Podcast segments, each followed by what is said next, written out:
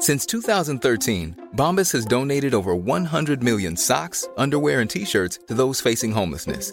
If we counted those on air, this ad would last over 1,157 days. But if we counted the time it takes to make a donation possible, it would take just a few clicks. Because every time you make a purchase, Bombas donates an item to someone who needs it. Go to bombas.com slash ACAST and use code ACAST for 20% off your first purchase. That's bombas.com slash ACAST, code ACAST. Ich muss jetzt mal ganz kurz ehrlich mit euch sein und mir auch was eingestehen. Es gibt echt viele Dinge in meinem Leben, bei denen ich absolut unstrukturiert bin. Aber die Nummer eins sind meine Finanzen. Ohne Witz. Es gibt Tage, an denen ich mich einfach nicht traue, auf mein Konto zu gucken. Und wenn ich das dann muss, weil ich weiß, oh, jetzt ist, glaube ich, meine Kreditkartenzahlung mal wieder fällig, dann habe ich richtig doll Herzklopfen. Und dann, äh, weißt du, ich gucke so, so ein bisschen nur mit einem Auge hin, wie bei einem Horrorfilm. So Decke übers Gesicht am liebsten und nur so mit einem Auge irgendwie drauf gucken. Und ganz ehrlich, das kann ja so nicht angehen. Und da passt unser heutiger Partner ganz wunderbar, denn Finanzguru hilft mir jetzt hoffentlich dabei, meine Finanzen in den Griff zu bekommen und mir nicht mehr so viel Stress zu machen. Und wer den Podcast aufmerksam hört, kann sich wahrscheinlich schon denken, dass ich genauso eine Kandidatin bin wie Amanda. Mir geht es da einfach eins zu eins genauso. Ich verliere total schnell den Überblick, auch weil ich ja einfach überhaupt nicht so gut mit Zahlen bin und so. Und da ist Finanzguru die perfekte Anlaufstelle für Menschen wie mich und Amanda, aber wahrscheinlich auch für viele von euch. Bei Finanzguru bekommt ihr nämlich den perfekten Überblick über eure Finanzen. Ihr könnt dort, wenn ihr möchtet, all eure Konten miteinander verbinden, also Girokonto, Kreditkarte, Depot oder auch zum Beispiel eure Kryptobörse. Und dann werden alle Einnahmen und Ausgaben automatisch kategorisiert und für euch übersichtlich in der App aufbereitet. Und nicht nur das, Finanzguru zeigt euch auch alle eure Verträge ganz übersichtlich an. Das heißt, wenn ihr erkennt, dass da ein überflüssiger Vertrag dabei ist, dann könnt ihr den ganz einfach mit einem Fingertipp rechtssicher über die App kündigen. Das sind aber nicht die einzigen richtig coolen Features von Finanzguru. Finanzguru kann nämlich auch noch mehr machen und zwar für euch ganz persönlich. Genau, mit Finanzguru Plus bekommt ihr nämlich detaillierte Budgetanalysen und auch personalisierte Finanztipps, also alles irgendwie perfekt auf euch zugeschnitten. Ihr habt auch Analysen eures Kaufverhaltens, die euch zur Verfügung stehen. Dann könnt ihr nämlich auch Veränderungen planen. Und was ich auch super cool finde, ist die klare Übersicht eurer Ausgaben nach Kategorie, also zum Beispiel Lebensmittel, Shopping, Tanken. Das könnt ihr alles unterteilen. Und das äh, finde ich einfach so viel übersichtlicher und auch viel einfacher dann eben für zukünftige Veränderungen. Veränderungen. Wenn ihr Finanzguru auch ausprobieren wollt, dann haben wir jetzt ein richtig, richtig cooles Angebot für euch. Und zwar könnt ihr mit unserem Code PUPPIES Finanzguru Plus drei Monate lang kostenlos testen. Und das ist super einfach. Ihr müsst einfach nur die App downloaden, euer Konto verknüpfen und dann in eurem Profil den Code PUPPIES eingeben. Ganz wichtig, der Code ist nur für NeukundInnen gültig. Und dann geht's auch schon los. Dann könnt ihr Finanzguru drei Monate lang kostenlos kostenlos testen, durchstöbern und rausfinden, welche Funktion für euch am meisten Sinn ergibt. Den Link, den Code und alle weiteren Informationen findet ihr wie immer in unseren Shownotes und auch in unserem Linktree.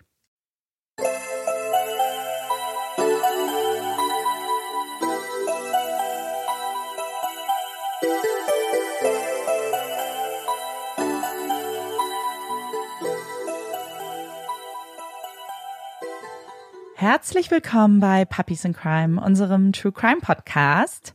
Ich bin Marike. Und ich bin Amanda.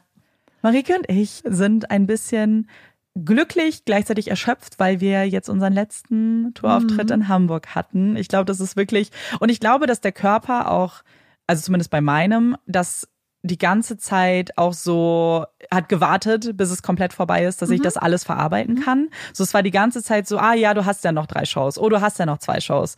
Und jetzt saß ich hier mhm. auch, ähm, deshalb habe ich gerade ähm, auch noch einer lieben Zuhörerin geschrieben, ich habe noch nicht mal so richtig die Geschenke angucken können, die wir in Hamburg bekommen haben und habe gerade das ausgepackt und war so, oh mein Gott, ist alles so schön und war, war so ein bisschen emotional und ja, äh, sehr, sehr schön war es, aber ja. wir reden am Ende der Folge nochmal ganz kurz über Hamburg. Deswegen soll das hier nicht den Rahmen sprengen. Und wir haben noch eine andere wichtige Nachricht. Korrekt.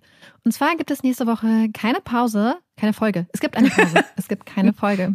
Genau. Es gibt aber ein kleines QA. Wahrscheinlich, wenn wir genug Fragen bekommen. Wenn nicht, dann gibt es nur eine Pause. ja. Ähm, Wir müssen uns dann selber Fragen stellen. Ja, aber das macht ja nicht so viel Spaß. Also wenn True. wir genug Fragen bekommen, äh, dann gibt es nächste Woche noch ein kleines Q&A. Ja. Ähm, wenn nicht, dann nicht. Genau. Wenn nicht, gibt's Dann eine gibt es einfach nur Pause. eine kleine Pause und dann sind wir die Woche danach regulär wieder zurück. Genau. Ein kleines Päuschen. Und damit wir aber jetzt vielleicht einfach direkt schon mit der Folge anfangen, lehne ich mich zurück, denn Marike ist heute dran mit einem Fall, auf den ich sehr gespannt bin. Bevor wir jetzt mit unserem heutigen Fall anfangen, möchte ich zwei wichtige Informationen zum Fall mit euch teilen. Erstens, in diesem Fall werden Hunde vorkommen. Keinem der Hunde wird jedoch etwas passieren. Wir haben übrigens auch immer Inhaltswarnungen zu unseren Fällen, die findet ihr generell in den Shownotes beziehungsweise in der Beschreibung, aber das nur allgemein. Das war jetzt noch eine spezifische Warnung oder Entwarnung für diesen Fall. Der zweite Punkt ist ein Name, über den wir heute sprechen werden, und dieser Name ist Joanne. Es gibt nämlich eine Person in diesem Fall, die Joanne heißt. Ihr Name wird jedoch immer unterschiedlich geschrieben. Das heißt einmal als Joanne, also hinten mit E, und es wird auch so ausgesprochen, und einmal auch als Joanna. Das heißt, man findet beide Schreibweisen. Ich habe mich jetzt hier und werde mich auch bei Instagram für die Schreibweise mit E entscheiden, weil das die Schreibweise ist, die auch in den offiziellen Gerichtsdokumenten, die ich zum Fall finden konnte, benutzt wird. Für unseren heutigen Fall werden wir ein bisschen durch England reisen und wir beginnen diese Reise in Hereford. Hereford liegt im Westen Englands, so gut 60 Kilometer südwestlich von Birmingham, also für alle Peaky Blinders Fans. Und in Richtung der walisischen Grenze. Hereford ist so eine Hereford ist eine sogenannte Cathedral City, also eine Kathedralenstadt, deren Wurzeln sehr weit in die Vergangenheit zurückreichen. Es ist der 2. April 2013, ein Dienstagnachmittag. Das lange Osterwochenende ist gerade vorbei und der Frühling lässt das Land erwachen. Und wie wahrscheinlich ganz viele von euch, die uns jetzt gerade beim Gassi gehen hören, ist auch der 63-jährige Robin Bereza an diesem Nachmittag mit seinem Hund unterwegs. Robin hatte vor seinem Ruhestand als Feuerwehrmann gearbeitet und legt sehr viel Wert darauf, fit und beweglich zu bleiben und geht auch unglaublich gerne joggen. An diesem Nachmittag hat er sich jedoch dazu entschieden, es etwas langsamer angehen zu lassen und stattdessen eine Runde mit seinem Hund zu gehen. Die beiden machen also einen ganz entspannten Spaziergang durch die Nachbarschaft. Was Robin nicht bemerkt, er wurde gesehen und auserwählt. Ein grünes Auto kommt hinter ihm zum Stehen. Eine Person steigt aus, ein Messer in der Hand. Die Person nähert sich, hebt das Messer und sticht Robin von hinten in den Rücken. Der Stich durchdringt die Brustwand von Robin, verletzt eine Rippe, verletzt die Lunge. Ein zweiter Stich. Das Schulterblatt zerschmettert, der Oberarmknochen verletzt. Luft und Blut füllen Robins Brusthöhle. Er dreht sich um, blickt in helle Augen, darunter ein ausgeblichenes Sterntattoo auf der Wange. Er versteht nicht, was passiert. Ich will dir wehtun, sagt die Person. Ich werde dich fucking töten. Robin versucht sich zu wehren, Tritte mit letzter Kraft. Er versucht zu flüchten und wird doch verfolgt. Erst als ein zweites Auto auftaucht, lässt die Person von Robin ab, springt in den grünen Wagen, lächelt, das grüne Auto fährt davon. Wenige Minuten später, wenige Kilometer entfernt. Auch der 56-jährige John Rogers und sein Whippet, das ist eine englische Windhunderasse, sind an diesem schönen Nachmittag unterwegs. Und zwar gerade dabei, auf einen kleinen Fußpfad abzubiegen, der besonders für Gassi-Runden sehr, sehr beliebt ist. John und sein Hund laufen die ersten Meter des kleinen Weges entlang. Was John nicht ahnt, er wurde gesehen und auserwählt. Ein grünes Auto kommt einige Meter entfernt zum Stehen. Eine Person steigt aus. Helle Augen, ein Sterntattoo, in der Hand ein Messer. Sie folgt John und sticht das Messer in seinen Rücken. John dreht sich um. Immer wieder fährt das Messer auf John nieder. Er wird geschubst. Stiche, Stiche, Stiche. Er fällt, liegt am Boden. Stiche, Stiche, Stiche. Johns Lungenflügel kollabieren. Sein Bauch ist offen. Hände und Arme verletzt. Stiche. John wird sterben. Das denkt John. Das denkt auch die Person mit dem Sternentattoo. Sie lässt von John ab, lässt ihn liegen, nimmt seinen Hund, seinen treuen Begleiter und steigt mit ihm in das grüne Auto. Der Wagen fährt davon. Und an dieser Stelle hätte ich fast geschrieben, dass die Suche nach der Person mit dem Sterntattoo sofort losgeht. Aber das stimmt nicht ganz, denn die Suche läuft bereits. Seit Tagen werden die Person mit dem Sterntattoo und ihr Begleiter von der Polizei gesucht. Die Bevölkerung ist informiert. Es geht um einen brutalen Mord in Petersborough, einer Stadt, die gut 200 Kilometer entfernt liegt. Ein toter Mann in Petersborough, zwei schwer verletzte Männer, die hier in Hereford nun um ihr Leben kämpfen. Was zu diesem Zeitpunkt nur eine Handvoll Menschen wissen, es gibt noch mehr Tote. Zwei weitere Leichen, die unentdeckt in einem Graben weit draußen auf dem Land liegen. Doch ehe wir zu diesen Toten, zu ihren Namen und Geschichten kommen, dazu, was man ihnen angetan hat, werden wir die Uhr um 30 Jahre zurückdrehen und uns in das Krankenhaus von St. Albans, nördlich von London, begeben. Hier erblickt im August 1982 die kleine Joanne Christine Dennehy das Licht der Welt und eine strahlende Zukunft. Joannes Eltern, Kathleen und Kevin, versuchen alles zu geben, um Joanne und ihrer zwei Jahre jüngeren Schwester Maria alles zu geben, was es für eine glückliche, behütete Kindheit braucht. Sie arbeiten viel und hart. Kathleen als Managerin in einem Geschäft, Kevin als Angestellter einer Sicherheitsfirma. Es ist eine Kindheit, in der es an nichts zu fehlen scheint. Joanne und Maria sind fanat ineinander, teilen sich nicht nur ein Zimmer, sondern auch eine eigene Geheimsprache. Urlaube, Sportausrüstung, neue Kleidung. Joanne liebt es, sich schick zu machen, ihre braunen Haare zu stylen, sich das Gesicht zu schminken. Mit strahlenden blauen Augen blickt sie in die Kamera des Schulfotografens. Sie ist das, was man vielleicht als eine kleine Streberin bezeichnen würde. Sie liebt es zu lesen, ist gut in der Schule, eine sehr vorbildliche Schülerin. Mutter Kathleen und Vater Kevin sehen eine große, eine erfolgreiche Zukunft vor Joanne liegen. Sicher wird sie an die Universität zum Studieren gehen, vielleicht irgendwann einmal als erfolgreiche Anwältin im Gerichtssaal stehen. Es sind große und vielleicht auch schwere Hoffnungen, die auf Joannes Schultern liegen. Hoffnungen, die einen massiven Dämpfer verpasst bekommen, als Joanne im Alter von 13 Jahren zum ersten Mal von zu Hause abhaut. Joanne hatte zuvor bei einem Fußballspiel einen jungen Mann kennengelernt. Als ihre Eltern von der Beziehung, von den gut fünf bis sechs Jahren Altersunterschied erfahren, schieben sie dem Ganzen einen Riegel vor. Oder zumindest versuchen sie das, denn sie haben keinen Erfolg. Joanne reist aus, um mit ihrem neuen Freund zusammen zu sein. Ihre Eltern setzen zwar alles daran, ihre Tochter zurück nach Hause zu holen, doch die Probleme scheinen gerade erst zu beginnen. Gerade erst loszugehen. Joanne reist von nun an immer wieder aus. Sie trinkt, nimmt Drogen, taucht benebelt zum Unterricht auf und beklaut ihre Eltern. Im Alter von 15, 16 Jahren reist Joanne dann endgültig von zu Hause aus. An ihrer Seite der fünf Jahre ältere John Trainer.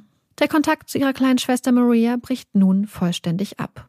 Es werden viele Jahre vergehen, bis die beiden sich wiedersehen werden. Mit ihren Eltern scheint Joanne nur noch zu kommunizieren, wenn sie Geld braucht. Laut John Trainers Aussage hatten er und Joanne sich kennengelernt, als er gerade mit seinem Hund spazieren war.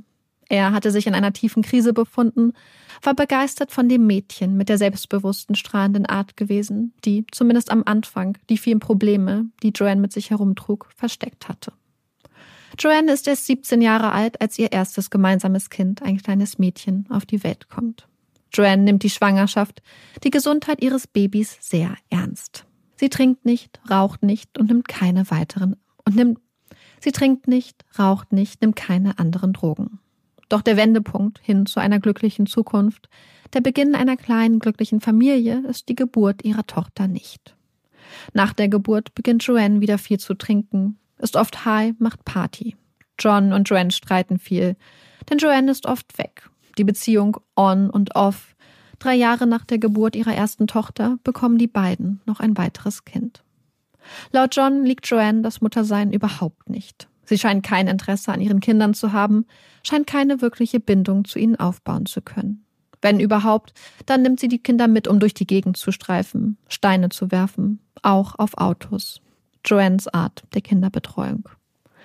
Doch Joanne scheint auch eine andere Seite gehabt zu haben. Ihre ältere Tochter wird sie viele Jahre später als eine anfangs liebevolle Mutter beschreiben. Berichten, dass Joanne am liebsten eingekuschelt mit einem Buch auf dem Sofa saß und stundenlang gelesen hatte.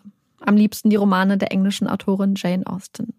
Sie sei ein riesiger Fan von Mr. Darcy aus Stolz und Vorurteil gewesen und habe oft mit ihrer Tochter über die Bücher geredet. Sie habe gerne ausgiebige Spaziergänge gemacht, mit ihrer Tochter und deren Freundinnen Kunstwerke aus Pappmaché gebaut, lange Sommertage damit verbracht, Saitus in den Pool zu schlagen, Schlösser aus Schlamm zu bauen Oder einmal, sehr zum Missmut von John, mit den Kindern gemeinsam die Wände im Flur angemalt.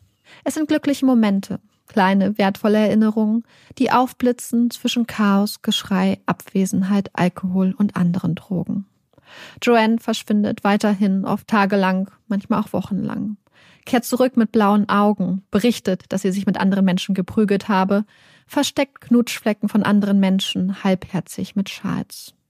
Ihr Körper ist nun übersät mit Schnittverletzungen, die Joanne sich immer wieder selbst zufügt. Einmal, mitten in der Nacht, taucht ein fremder Mann bei ihnen auf. Er sagt, Joanne habe ihn geschickt.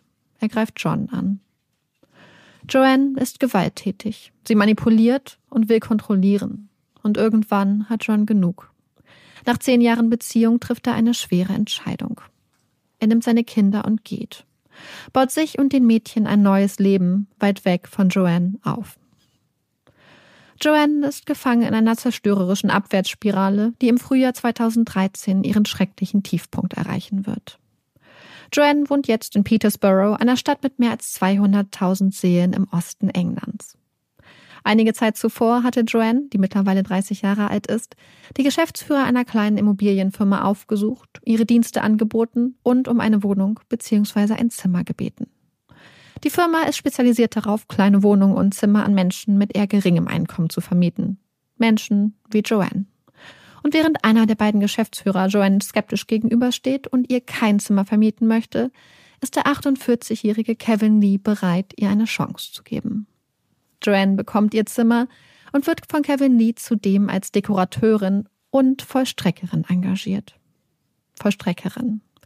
Joanne ist jetzt also die Person, die Lee ruft, wenn Menschen ihre Miete nicht zahlen oder ihre Wohnung räumen sollen. Dann steht sie vor der Tür.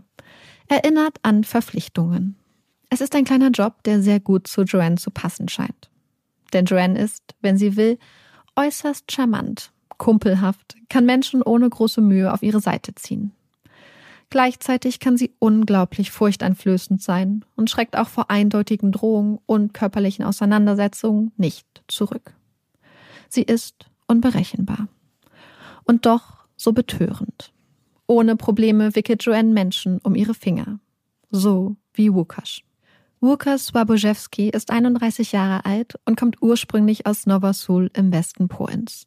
2005, also acht Jahre zuvor, war er nach England gekommen, um hier sein Glück zu suchen. Eine Suche, die auch in England nicht ganz einfach ist. Doch Łukasz scheint endlich auf dem richtigen Weg zu sein. Er hat einen festen Job in einem Versandlager und befindet sich aktuell in Behandlung für seine Heroinsucht, substituiert mit Methadon. Vor ein paar Tagen war dann Joanne in sein Leben getreten. Sie gefällt ihm, schreibt flirty zwei beziehungsweise teilweise auch sehr eindeutige SMS. Er habe jetzt eine englische Freundin, schreibt Bukasch einem Freund, und das Leben ist schön. Er ist aufgeregt, freut sich, denn Joanne hat ihn zu sich eingeladen. Voller Freude macht Bukasch sich am Nachmittag des 19. März auf den Weg zu ihr. Doch während er Schmetterlinge im Bauch hat, hat Joanne einen ganz anderen Plan für ihr Date. Sie will keine Beziehung zu Wukash. Sie will herausfinden, ob sie wirklich so kalt ist, wie sie denkt.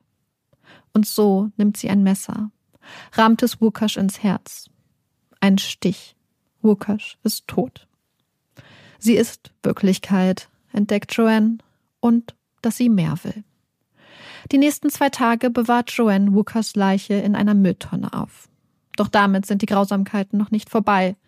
Denn Joanne wird zeugen und so bittet sie ein 14-jähriges Mädchen, mit dem sie sich angefreundet hatte, zu sich, hebt den Deckel der Mülltonne und zeigt ihr den toten Wukasch. Zwei Tage nach dem Mord ist Joanne dann bereit, sich seiner Leiche zu entledigen. Und dafür braucht sie Hilfe. Und zwar von ihrem Freund Stretch. Gary John Stretch hieß früher eigentlich Gary John Richards, ehe er seinen Spitznamen Stretch zu seinem offiziellen Nachnamen ändern ließ. Denn Stretch ist mit mehr als zwei Metern Körperhöhe größer als die meisten Menschen, daher auch der Spitzname bzw. jetzt der neue Nachname. Und dabei ist er nicht nur sehr groß, sondern auch ein sehr kräftiger, ein sehr starker Mann. Eine beeindruckende, eine einschüchternde Gestalt, doch, so sehen es viele Menschen, insgesamt ist Stretch ein ganz lieber, ein sanfter Kerl. Ein tölpeliger Einbrecher, der es einfach nicht schafft, einzubrechen, ohne eindeutige Spuren zu hinterlassen und der deswegen auch immer wieder geschnappt wird. Es ist ein fast charmanter Ruf, der tollpatschige Ganove, doch Stretch ist bei weitem nicht so harmlos, wie sein erfolgreich kultivierter Ruf es verheißen mag. Denn Stretch bricht immer wieder in Häuser, in Wohnungen ein, an Orten, die Menschen ihr Zuhause nennen, klaut ihnen nicht nur Geld und Gegenstände, sondern auch ein Gefühl von Sicherheit, von Vertrauen und geht immer wieder das Risiko ein, in den Häusern auf Menschen zu treffen. Als das einmal passiert, greift er zur Gewalt und wird schließlich wegen Raubes verurteilt. Immer wieder muss Stretch ins Gefängnis. Und nicht nur wegen Eigentumsdelikten. 2008 wird er zu 15 Monaten Freiheitsstrafe verurteilt, nachdem er seine damalige Partnerin wiederholt belästigt und mit dem Tode bedroht hatte. Als sie schließlich gegen ihn aussagen will, versucht er die Aussage zu verhindern, indem er sie massiv einschüchtert und bedroht. Mit Stretch an ihrer Seite macht Joanne sich auf den Weg, um einen grünen Vauxhall Astra zu kaufen. Das Geld dafür hatte sie sich von Kevin Lee, ihrem Vermieter, Arbeitgeber und mittlerweile Liebhaber geliehen. Wenige Stunden nach dem Autokauf verladen sie und Stretch die Leiche von Wukash aus der Mülltonne in den grünen Kleinwagen und fahren dann raus aufs Land. Sie lassen sich durch die Gegend treiben, halten die Augen offen nach der perfekten Stelle, um Wukashs Leiche zu entsorgen. Ihre Entscheidung fällt auf Thorny Dyke, einen abgelegenen Ort, den Stretch noch von früher kennt. Ein Ort, wo niemand Wukashs Leiche jemals finden soll. Zehn Tage später, 29. März 2013. John Chapman ist 56 Jahre alt und Veteran der britischen Armee. Er ist alkoholsüchtig, die Krankheit bestimmt sein Leben, macht ihn verletzlich.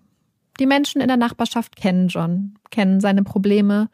Für sie ist er ein friendly drunk, ein freundlicher, harmloser Trinker. Er macht keinen Ärger, er pöbelt nicht, er kämpft mit seinen eigenen Dämonen. Und eines der Probleme, vor denen John jetzt steht, ist der Verlust seines Zuhauses. Gemeinsam mit anderen Männern und Frauen lebt er in einem von Kevin Lees Immobilienfirma vermieteten Häusern.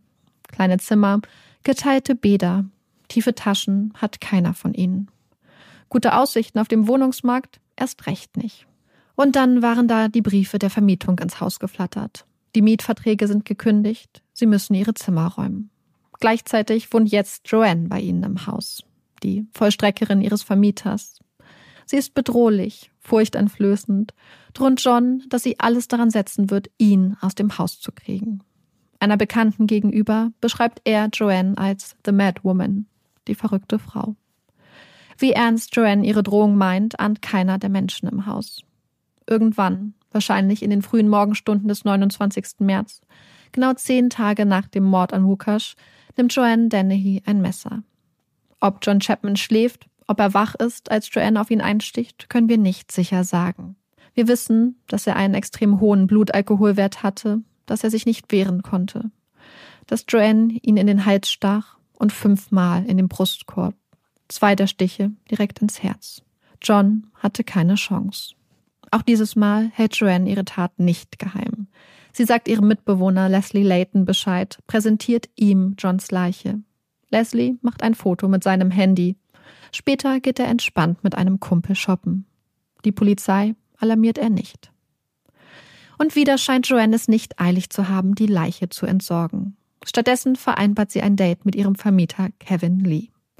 Seit einigen Monaten haben sie und Kevin, der eigentlich verheiratet ist und zwei Kinder hat, eine Affäre. Joanne und vor allem ihre Spiele im Bett faszinieren ihn. Sie ist so aufregend, wie eine Mischung aus Uma Thurman in Kill Bill und der Frau von Terminator. So beschreibt er sie einem Freund gegenüber. Joanne hatte ihm auch erzählt, als Kind jahrelang von ihrem Vater missbraucht worden zu sein. Sie habe ihn schließlich brutal ermordet und dafür viele Jahre im Gefängnis verbracht. Abschrecken lässt Kevin sich von dieser Geschichte nicht. Obwohl er seiner Frau die Affäre mit Joanne zehn Tage zuvor gestanden und ihr damit das Herz gebrochen hatte, kann oder will Kevin die Affäre mit Joanne jedoch nicht beenden.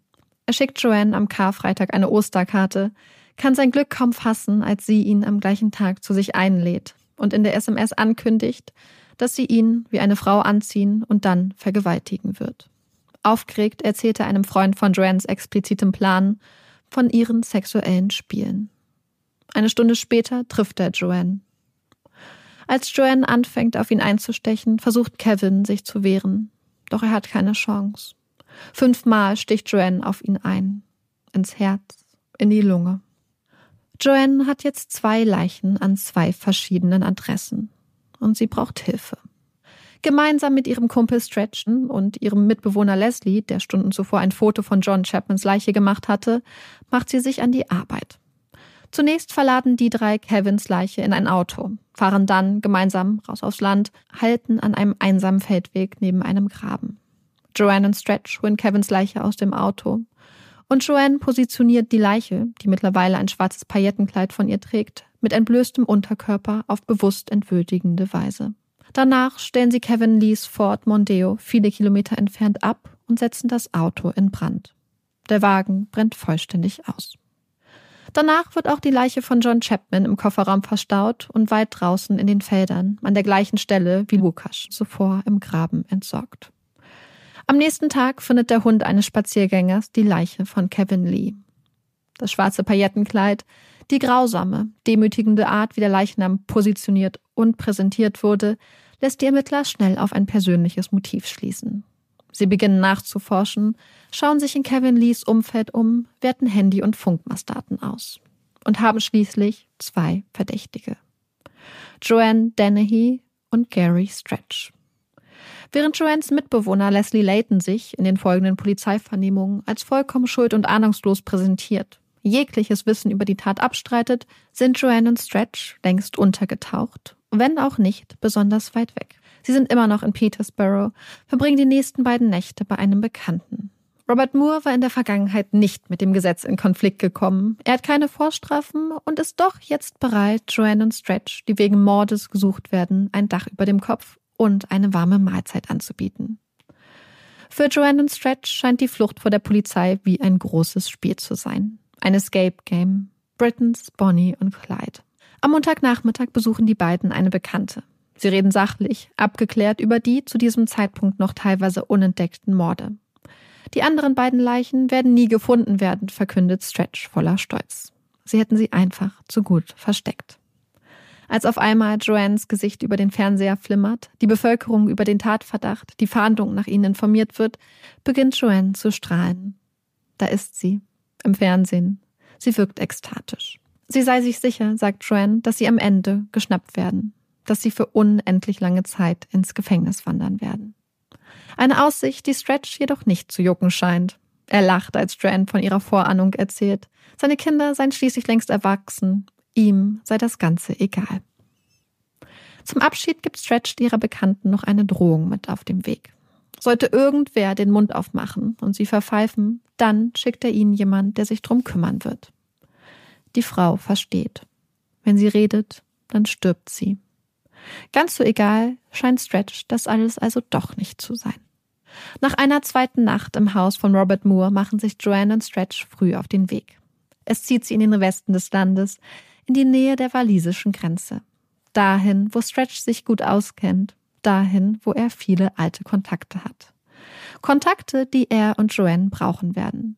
Denn die beiden brauchen Abnehmer für Diebesgut, das sie während ihrer Flucht bei diversen Einbrüchen erbeutet haben. Sie treffen sich mit einer Gruppe Männern, vereinbaren ein Treffen zum Verkauf und lernen hierbei auch Mark kennen. Der wird Joanne und Stretch die nächsten Stunden begleiten und das Geschehen mit ungläubigem Schrecken verfolgen. Im grünen Astra fahren die drei durch die Gegend. Stretch am Steuer, Joanne auf dem Beifahrersitz und Mark auf dem Rücksitz. Immer mehr scheint Joanne von der Idee besessen zu sein, einen Menschen zu töten. Stretch habe mit den Einbrüchen schon seinen Spaß gehabt, jetzt sei sie dran. Sie braucht einen Mann, den sie töten kann. Einen Mann mit Hund. Als Stretch Robin Brazer, den pensionierten Feuerwehrmann, der entspannt mit seinem Hund den Gehweg entlang schlendert, entdeckt, wird er langsamer und hält schließlich hinter ihm an, damit Joanne aussteigen und Robin von hinten angreifen kann. Panisch verfolgt Mark die brutale Messerattacke aus dem Auto. Er versucht zu fliehen, doch Stretch hält ihn zurück. Schließlich steigt Joanne wieder ganz entspannt in den Wagen ein und Stretch fährt weiter. Robin bleibt schwer verletzt zurück. Die Fahrt geht weiter. Joanne will noch einen Mann. Sie will noch einmal töten. Sie ist noch nicht fertig.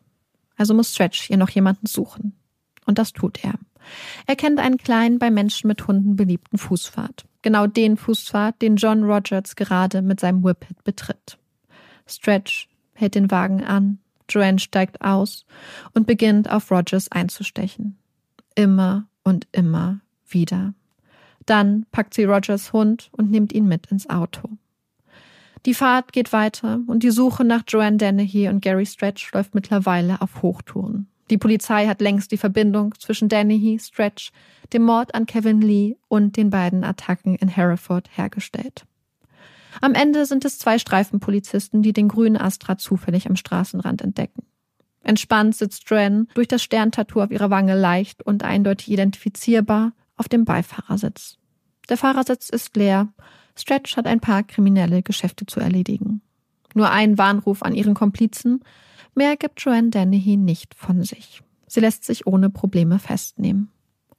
Auf der Wache erscheint sie entspannt, kooperativ, ohne Handschellen oder sonstige Sicherung steht sie, flankiert von Polizisten und Polizistinnen am Empfang. Sie scherzt herum, lacht. Mord, versuchter Mord, alles easy, alles kein großes Ding.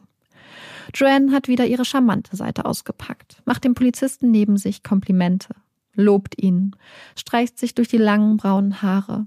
Ein charmanter Blick von der Seite. Stretch wird kurze Zeit später aufgespürt und ergibt sich nach einer erfolglosen Flucht durch ein Feld der Polizei. Er sei Britain's Most Wanted, verkündet er stolz. Und damit ist die Gefahr zunächst gebannt, doch der Schrecken hat kein Ende, denn am nächsten Tag werden die Leichen von Łukasz Schwabojewski und John Chapman im Graben draußen auf dem Land gefunden. Und zwar durch Zufall durch einen Landwirt. Denn ihr könnt es euch vorstellen, nach ihrer Festnahme hätten die Polizisten und Polizistinnen, die Ermittler, eigentlich sehr, sehr viele Fragen, insbesondere für Joanne gehabt. Doch mit ihr können sie nicht reden, denn Joanne wird nach ihrer Festnahme zunächst einmal für zehn Tage ähm, psychologisch beziehungsweise psychiatrisch untersucht und eingeschätzt. Und während dieser zehn Tage haben die Ermittler auch keinen Zugang zu ihr und können sie nicht vernehmen. Und auch danach wird sie sich eigentlich weigern, auf ihre Fragen zu antworten so dass wir auch teilweise bei den einzelnen Morden, ihr habt es vielleicht mitbekommen, gar nicht genau wissen, wie der Ablauf war und wie genau sie passiert sind. Mhm. Wir können uns da nur so ein bisschen auf die Beweise und Indizien, was passiert sein könnte, verlassen, haben aber keine genauen Erklärungen, was passiert ist. Deswegen müssen die Ermittler jetzt natürlich anfangen, Beweise zu sammeln, Indizien zu sammeln und das machen sie. Sie sammeln unglaublich viel und es gelingt ihnen natürlich auch tatsächlich recht schnell, sehr viele Beweise und Indizien gegen Joanne, aber auch ihre zukünftigen Mitangeklagten zu finden. Und im November 2013 ist es dann soweit. Die Anklage wird verlesen. Und das ist so ein Punkt, dem insbesondere auch die Staatsanwaltschaft, glaube ich, so ein bisschen ängstlich fast entgegengesehen hat. Denn sie haben jetzt so ein ganz enges Netz gestrickt aus den ganzen Beweisen, Indizien und so, die sie und auch ganz vielen Zeuginnenaussagen, die sie gegen Joanne haben. Aber es gibt natürlich ein großes Risiko, beziehungsweise eine Sache, die sie befürchten. Und das ist, dass Joannes Verteidigungsteam auf Insanity plädieren wird. Mhm. Also quasi auf eine Schuldunfähigkeit. Das heißt, dann würde es vom Prozess am Ende nicht darum gehen, ob Joanne die Taten begangen hat, sondern ob sie dafür wirklich juristisch zur Verantwortung gezogen werden kann, ob sie quasi Schuld an dem hat, was sie getan hat, oder ob sie aufgrund einer psychischen Störung oder einer psychischen Erkrankung gar nicht die Fähigkeit hat, ähm, ja, dafür quasi ähm, die Verantwortung dann am Schluss zu übernehmen. Und wie gesagt, im November ist es dann soweit und die Anklage wird verlesen. Und was dann passiert, schockiert wirklich alle im Gerichtssaal. Denn als die Anklagepunkte gegen sie verlesen werden, ruft Joanne einfach in den Gerichtssaal schuldig, schuldig, schuldig und bekennt sich in allen Anklagepunkten für schuldig. Okay. So dass es für sie in diesen Punkten keinen Prozess geben wird. Ich kann euch kurz die Anklagepunkte gegen sie beziehungsweise auch gegen ihre Mitangeklagten kurz vorlesen. Und zwar besteht die Anklage ihr gegenüber aus dreimal dem Vorwurf des Mordes. Wir wissen, es ist einmal Łukasz Swabojewski, es ist John Chapman und es ist Kevin Lee. Dann zweimal versuchter Mord gegen Robin Brazers und John Rogers. Und dann zusätzlich noch in den drei Mordfällen quasi noch zusätzlich die Verhinderung der anständigen Bestattung, weil sie ja die Leichen versteckt bzw. entsorgt hatte und so verhindert hatte für eine gewisse Zeit, dass die Leichen ähm, würdevoll und anständig bestattet werden können. Mhm. Ihrem Komplizen Gary Stretch wird vorgeworfen, auch dreimal so eine anständige Bestattung verhindert zu haben, indem er ihr geholfen hatte, die Leichen zu entsorgen bzw. sie zu verstecken, sowie zweimal versuchter Mord, und zwar in den gleichen beiden Fällen, in denen Joanne auch versuchter Mord vorgeworfen wird, nämlich in den Fällen von John Rogers und Robin Berazers, also die Angriffe in Hereford, wo die beiden Fußgänger mit Hund angegriffen wurden. Leslie Layton, das ist ihr Mitbewohner gewesen, der, der damals von John Chapmans Leiche ein Foto gemacht hat, einfach, dem wird zweimal Verhinderung einer anständigen Bestattung vorgeworfen, nämlich in den Fallen von John Chapman und Kevin Lee, wo er ja an der Entsorgung der Leichen quasi beteiligt war, sowie Justizbehinderung, weil er ja die ganze Zeit abgestritten hatte, irgendwas zu wissen oder der der Polizei irgendwie helfen zu können, obwohl er wusste, was Dren und Gary Stretch auch getan hatten und quasi die Polizei auf die richtige Fährte hätte lenken können. Und das hat er nicht gemacht. Er hat stattdessen alles abgestritten und sehr viel gelogen. Mhm. Und die vierte Person auf der Anklagebank ist Robert Moore. Das ist der Mann, der Joanne und Gary Stretch Unterschlupf und Unterstützung gewährt hatte, als die beiden auf der Flucht waren. Und ihm wird die Unterstützung von Straftätern bzw. Straftäterinnen vorgeworfen.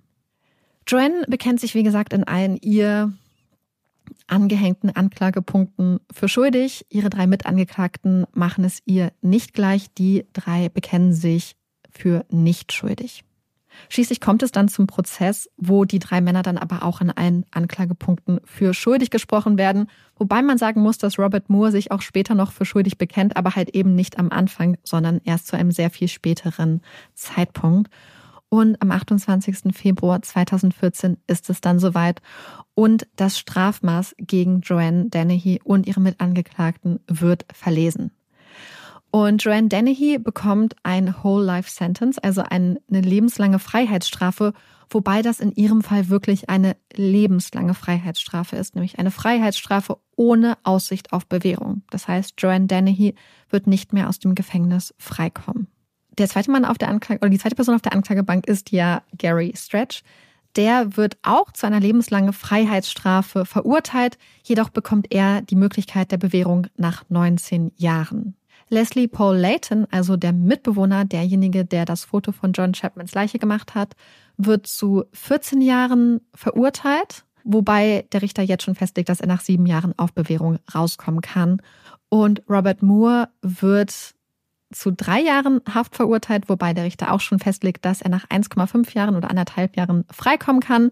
Hier muss man sagen, dass ihm die Tatsache, dass er sich später oder zu einem späteren Zeitpunkt schuldig bekannt hat, angerechnet wird und zwar insofern, dass ihm quasi ein Jahr geschenkt wird und seine Gesamtfreiheitsstrafe von vier auf drei Jahren reduziert wurde. Ich finde das schon alles echt krass. Also so wirklich in dem ganzen Ausmaß. Ich musste die ganze Zeit, als du die Morde geschildert hast, beziehungsweise das, was wir wissen, ähm, denken, wie unfassbar eiskalt sie agiert. Ich weiß nicht, wie das bei euch ist, aber ich weiß, dass wir, ähm, also Marike und ich, ich glaube letztens, als wir bei Kim und Pia waren, irgendwie darüber geredet haben, weil wir ja auch über True Crime geredet haben, dass wenn man so über Mord sich irgendwie informiert, vielleicht sich manchmal auch die Frage stellt, so, hm, also jeder Mord ist ja einfach schlimm, aber wenn ich mir vorstelle, dass jemand einen Mord mit einem Messer begeht, dann hat das für mich immer so was extrem Grausames, Brutales mhm. und auch Abgebrühtes, weil ich immer mir denke, du bist so nah dran an einer Person. Du musst mit einem Messer so nah dran gehen. Du musst so einen Kraft vielleicht Akt auch ausüben. Und anders als bei einer Schusswaffe, wo du einmal drückst, die Person ist höchstwahrscheinlich sofort tot oder du drückst zweimal und hast eine Distanz, ist es bei einem Messer, finde ich, so richtig brutal. Weißt du, was ich meine? Mhm. Und ja. darüber musste ich die ganze Zeit nachdenken ähm, ja. wie nah sie und den darum Menschen zum. ihr ja auch. Ja, genau. Aber es ging ihr ja genau darum. Es ging ihr ja genau darum, dass sie ja. Schmerzen zufügen wollte. Ja. Dass es ihr genau um diese Kontrolle und ich glaube auch, dass es ihr darum ging, auch irgendwie gesehen zu werden. Mhm. Und ich muss auch sagen, dass wir beschäftigen uns jetzt wirklich schon lange mit True Crime, aber auch als ich so diese Schilderung gehört habe, dass da einfach zwei Männer sind, die auch, also von, den anderen Morden nochmal abgesehen, aber diese beiden Schilderungen von Rogers und Bereza, wie das abgelaufen ist, dass man einfach mit seinem Hund spazieren mhm. geht und dann einfach angegriffen wird, weil das hat der Richter in seiner Urteilsverkündung auch sehr, sehr, sehr deutlich gemacht. Die beiden haben überlebt, aber beide haben massive, massive psychologische Probleme gehabt danach. Also von den körperlichen Problemen, die so ein Angriff mit sich zieht, mhm. ganz zu schweigen. Einer der beiden war zum Beispiel eigentlich leidenschaftlicher Musiker, unglaublich gern Gitarre und so gespielt und konnte das danach nicht mehr, weil halt ja. einfach ähm, Nerven durchtrennt waren, weil er gar nicht mehr in der Lage war, wirklich ähm, das Instrument zu spielen. Und auch so diese Angst, die man auf einmal hat, weil es halt eben nicht irgendwas ist, was man vielleicht hätte vorhersehen können, sondern ja. ein komplett willkürlicher, unvorhersehbarer Angriff. Und das finde ich aber auch so gut, dass es im Urteil so klar gemacht mhm. wurde, wie schlimm, wie schlimm diese Angriffe waren. Das hat der Richter auch wirklich ganz klar gesagt, dass es ähm, Angriffe waren und das, obwohl es ein quasi versucht, Mordversuche waren, also keine vollendeten Delikte, mhm dass sie, was die, die Schwere der Delikte angeht, auf der ganz, ganz höchsten Stufe stehen. Ja. Und ähm, dass das kaum vorstellbar ist, was das die, was die Brutalität angeht. Und auch so dieses einfach so, ich möchte einen Mann mit Hund ermorden. Ja. Das ist auch krass, finde ich so. Ich, als ob darüber geredet wird, als ob das irgendwas Fiktives wäre. Also ich finde das so ganz, ganz schwer vorstellbar, das, und das ist auf was heißt schwer vorstellbar. Ich glaube, für uns ist es gar nicht vorstellbar, dass man irgendwie an einem Punkt ist, wo man sich hinsetzt und sagt, hm, ich möchte einfach töten. Ich möchte die Person ja. töten, ich möchte jemandem Leid zufügen. Ich kann mir das nicht vorstellen. Gar nicht. In jeglichem Ausmaß. Und dass da aber jemand sitzt mit irgendwie auch so, also hast du sehr so ein bisschen beschrieben in anderen Sequenzen, so fast mit einem Lächeln auf den Lippen, so ein bisschen so einer mhm, Freude, das wurde einer Vorfreude. Dass sie gelächelt ja. hatte, ja. Und das finde ich so schrecklich und so, so fernab, glaube ich, von mhm. dem, was ich mir vorstellen kann, aber auch von, glaube ich, was wir in True Crime auch oft sehen, weil ich glaube, die meisten Taten, die wir sehen, sind ja nicht, oder die meisten Taten nicht nur, die wir sehen, sondern die geschehen, sind ja eher irgendwie Taten, ähm, die, wo eine Person die andere Person kannte, wo es irgendeine Vorgeschichte gibt, was auch immer. Und diese Serientäter und Serientäterinnen sind ja eigentlich relativ selten, aber das sind, glaube ich, die, die uns am meisten schockieren, weil sie so weit weg sind von dem, was wir uns jemals vorstellen können. Ja.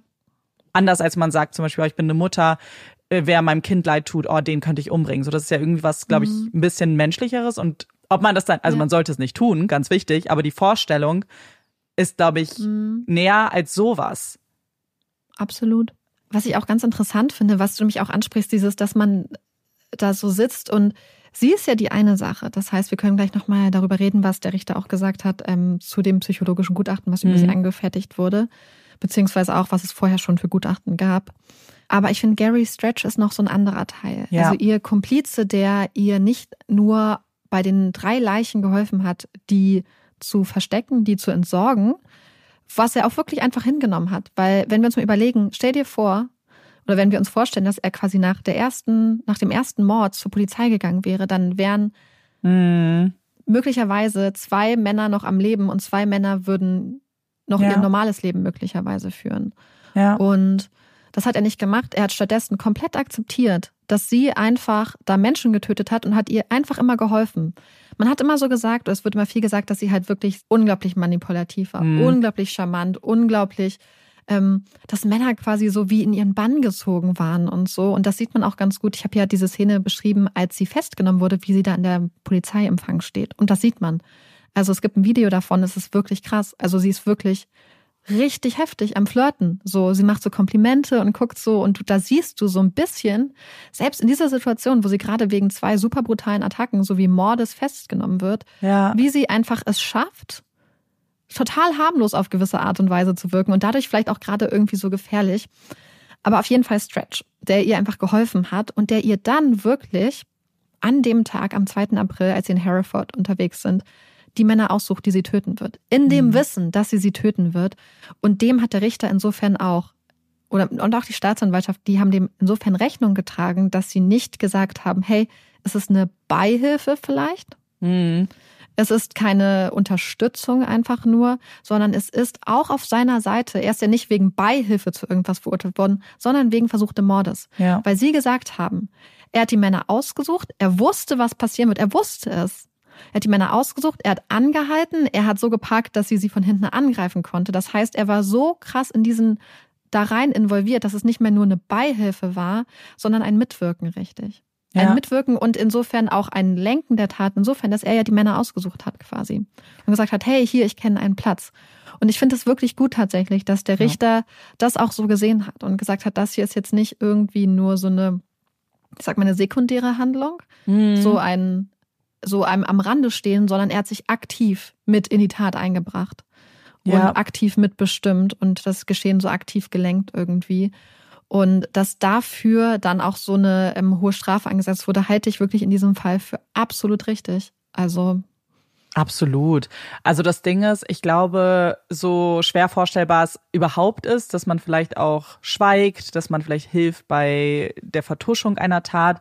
Ich glaube, dass das, das, haben, das sehen wir ja auch nicht zum ersten Mal. Ich glaube, dass sowas immer mit dieser, genau was du gesagt hast, dass sie so charmant ist, dass man vielleicht ihr auch gefallen möchte, dass das so eine Dynamik erzeugt, in der man so eingenommen ist in dieser Beziehung, weißt du, denkt, oh, wir sind wie Bonnie und Clyde, das was ja auch sehr romantisiert wird, auch zum Teil, ist jetzt natürlich. ja, hat sie ja auch getan. Sie Ja. hat ja auch gesagt, ah, wir sind so ein bisschen wie Bonnie und Ja. Clyde. Sie wollte ja auch eigentlich noch mehr Menschen töten. Ja. Zeugenaussagen. Ja, und ich glaube, dass man sich sehr schnell darauf einlassen kann, so in diese Fantasie, von der man dann vielleicht gar nicht Mhm. unbedingt dann merkt, vielleicht, wie grausam das ist. Trotzdem habe ich das Gefühl, dass ja, das kann dann eskalieren und ich vermute, dass das auch so eine Entwicklung war. Ich glaube, dass er wahrscheinlich da wirklich irgendwie drin war und dann vielleicht am Ende, weiß ich nicht, nicht mal so richtig unterscheiden kann, diese Unterschiede zwischen passiv und Hm. aktiv, aber es ist halt trotzdem genau, und das finde ich dann auch richtig beurteilt, es ist halt einfach was anderes.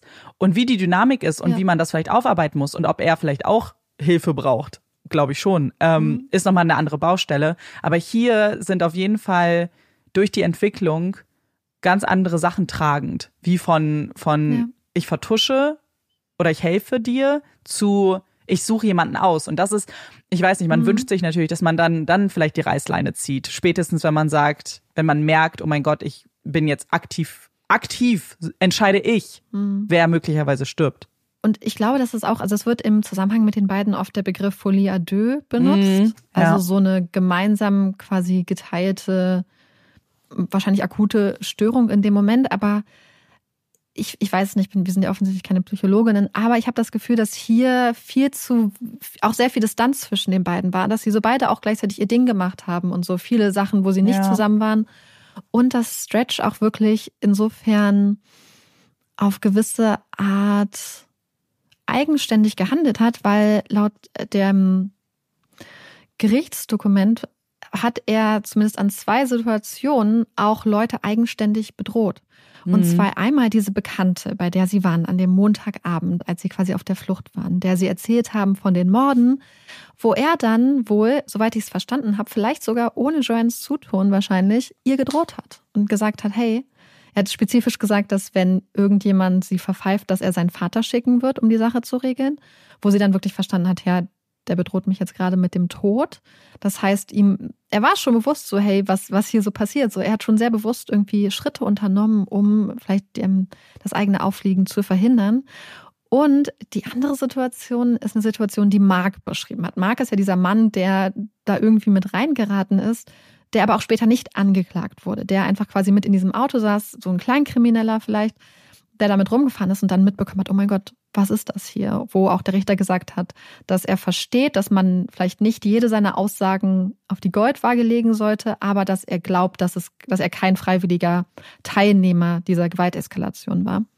Und der hatte mich gesagt, dass, und das hat auch der Richter als für sich wahr quasi anerkannt, dass Stretch ihm, als sie quasi bevor sie losgefahren sind, eine Waffe gezeigt hat, die bei ihm im Hosenbund steckte.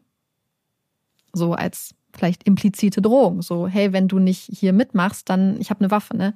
Und wenn du hinten im Auto sitzt mit Leuten, die eine Waffe haben, bist du vielleicht auch noch mal zusätzlich eingeschränkt. Zusätzlich zu der Tatsache, dass da eine Person sitzt, die vielleicht ein Messer hat und auch sehr, sehr bereit ist, dieses Messer zu benutzen. Ja.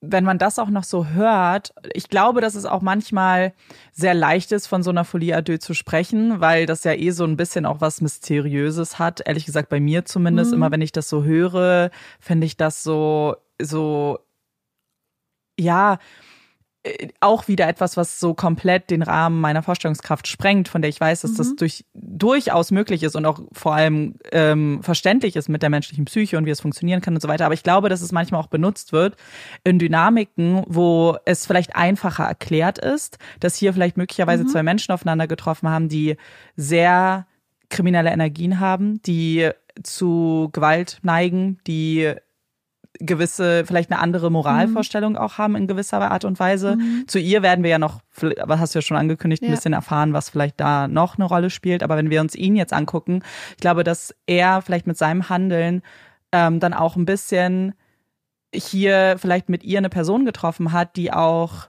Dinge sagt, die er auch denkt und die er vielleicht auch mhm. für wahrnimmt ja. und aber noch nie vielleicht jemanden gefunden hat, der das auch so sieht, der vielleicht wirklich mhm. eine, ja, eine andere Moralvorstellung hat. Ich weiß nicht, wie ich es besser beschreiben kann. Ähm, ich weiß genau, was du meinst, dass man quasi so denkt, so, weißt du, so wie, wie, wie man jetzt eine ganz andere Sache, aber man denkt so, oh, ich bin die einzige Person, die oder du jetzt, die keine Löffel mag. Ja. Und ja, genau. denkst du, und irgendwann triffst du andere Leute und merkst, oh mein Gott, ich bin nicht die einzige ja. Person. Und dass er quasi bestimmte, ähm, vielleicht auch Hemmungen nicht hatte, theoretisch, genau. aber sich immer in einem Umfeld aufgehalten hatte, ja. ähm, was quasi, ich sag mal, so ein bisschen näher an der, nicht Norm, aber was diese Vorstellungen und Einstellungen angeht, näher an der Norm ist. Und auf einmal genau. trifft er auf eine Person wie Joanne Dennehy, die werden wir uns gleich angucken, halt sehr weit außerhalb dieser Norm liegt, was ja. viele Sachen angeht. Ja, und dadurch vielleicht auch etwas, eine Weiterentwicklung in ihm auch ermöglicht hat, weil er, wie gesagt, vielleicht vorher auch schon diese, diese Gedanken oder diese Vorstellung hatte von bestimmten Dingen, wie was okay ist, was nicht okay ist. Und mhm. das dann erst überhaupt ermöglicht hat, diese Beziehung von den beiden, mhm. ähm, zumindest seine Tat, ähm, mhm. Beteiligung ähm, ja. Wie gesagt, ich glaube, dass das nicht so ein Fall ist, zum Beispiel, die, die, wir auch schon öfter hatten, wo es heißt, oh, nur in dieser Konstellation, nur die beiden zusammen hätten mhm. diese Taten begehen können. Das glaube ich nicht. Ich glaube, sie hätte ja. das mit jedem gemacht, ehrlich gesagt. Ich frage mich hat noch. Sie ja auch. Sie hat ja, ja. auch so viele Menschen da reingeholt. Sie hat ja nicht nur Stretch, sie hat auch Leslie. Layton, also ihren ähm, Mitbewohner damit reingezogen. Robert Moore, der wahrscheinlich einfach so von ihr quasi mhm. betört war, der ihr so ganz schmeichelnd immer geschrieben hat, der vorher nie mit dem Gesetz scheinbar in Konflikt gekommen ist. Ähm, das heißt, sie hatte irgendwie immer die, die Fähigkeit, dass Leute sie ganz ja. krass fanden. Und, das muss man noch dazu sagen, ähm, sie hat zwei Erklärungen für zwei der Morde abgegeben, die ähm, einmal hat sie gesagt, dass John Chapman sie beim Baden beobachtet hätte und dass sie ihn deswegen getötet hatte. Mhm. Wobei die Frage ist, ob das wirklich stimmt, weil wir wissen, dass sie Lukas ja schon getötet hatte, weil sie einfach mal ausprobieren wollte. Und sie ja. wird auch später sagen, dass sie dann gemerkt hat, sie ist auf den Geschmack gekommen. Sie hat gemerkt, oh, das gefällt mir. Das macht mir Spaß, ich will mehr. Und ob das dann äh, quasi so dieses, ah, John Chapman hat mich beim Baden beobachtet, ob das quasi der Versuch war, es gegen anderen Leuten gegenüber besser zu verkaufen. Mhm. Quasi, ich habe ein Motiv, statt ich möchte einfach aus, aus Freude morden. Ja. Und dann Kevin Lee, also ihr Vermieter, Schrägstrich, Arbeitgeber, Schrägstrich, ähm, Liebhaber, dem hatte sie angeblich auch erzählt, beziehungsweise auch von einem der Morde erzählt. Und deswegen, beziehungsweise die Leiche angeblich von John Chapman hatte er wohl sogar gesehen und hat gesagt, dass sie ihn deswegen hatte töten müssen. Hier ist aber auch die Frage, ob, da frage ich mich, ob das wirklich so stimmt. Ich kann mir fast vorstellen, dass sie es ihm erzählt hat, weil sie es ja vielen Leuten mhm. erzählt hat. Auch hier, es, es, es passt alles so, das hat sie auch selbst gesagt, sie empfindet für keine dieser Taten Reue. Sie, also ja. sie empfindet für keine der Morde Reue. Das hat sie selbst geschrieben. Sie hat geschrieben, dass sie für die versuchten Morde Reue empfinden würde. Und dass sie da quasi unter Alkoholeinfluss gestanden hätte und dass sie einfach keinen Respekt für menschliches Leben hätte und dass ihr das insofern leid tut, was sie da getan hat. Aber das muss man auch ganz, glaube ich, hinterfragen, ja. ähm, ob sie überhaupt zu dieser Art von Reue fähig ist. Und hier können wir jetzt mal kurz zu diesem psychiatrischen Gutachten kommen von einem Dr. Farnham oder einer Dr. Farnham.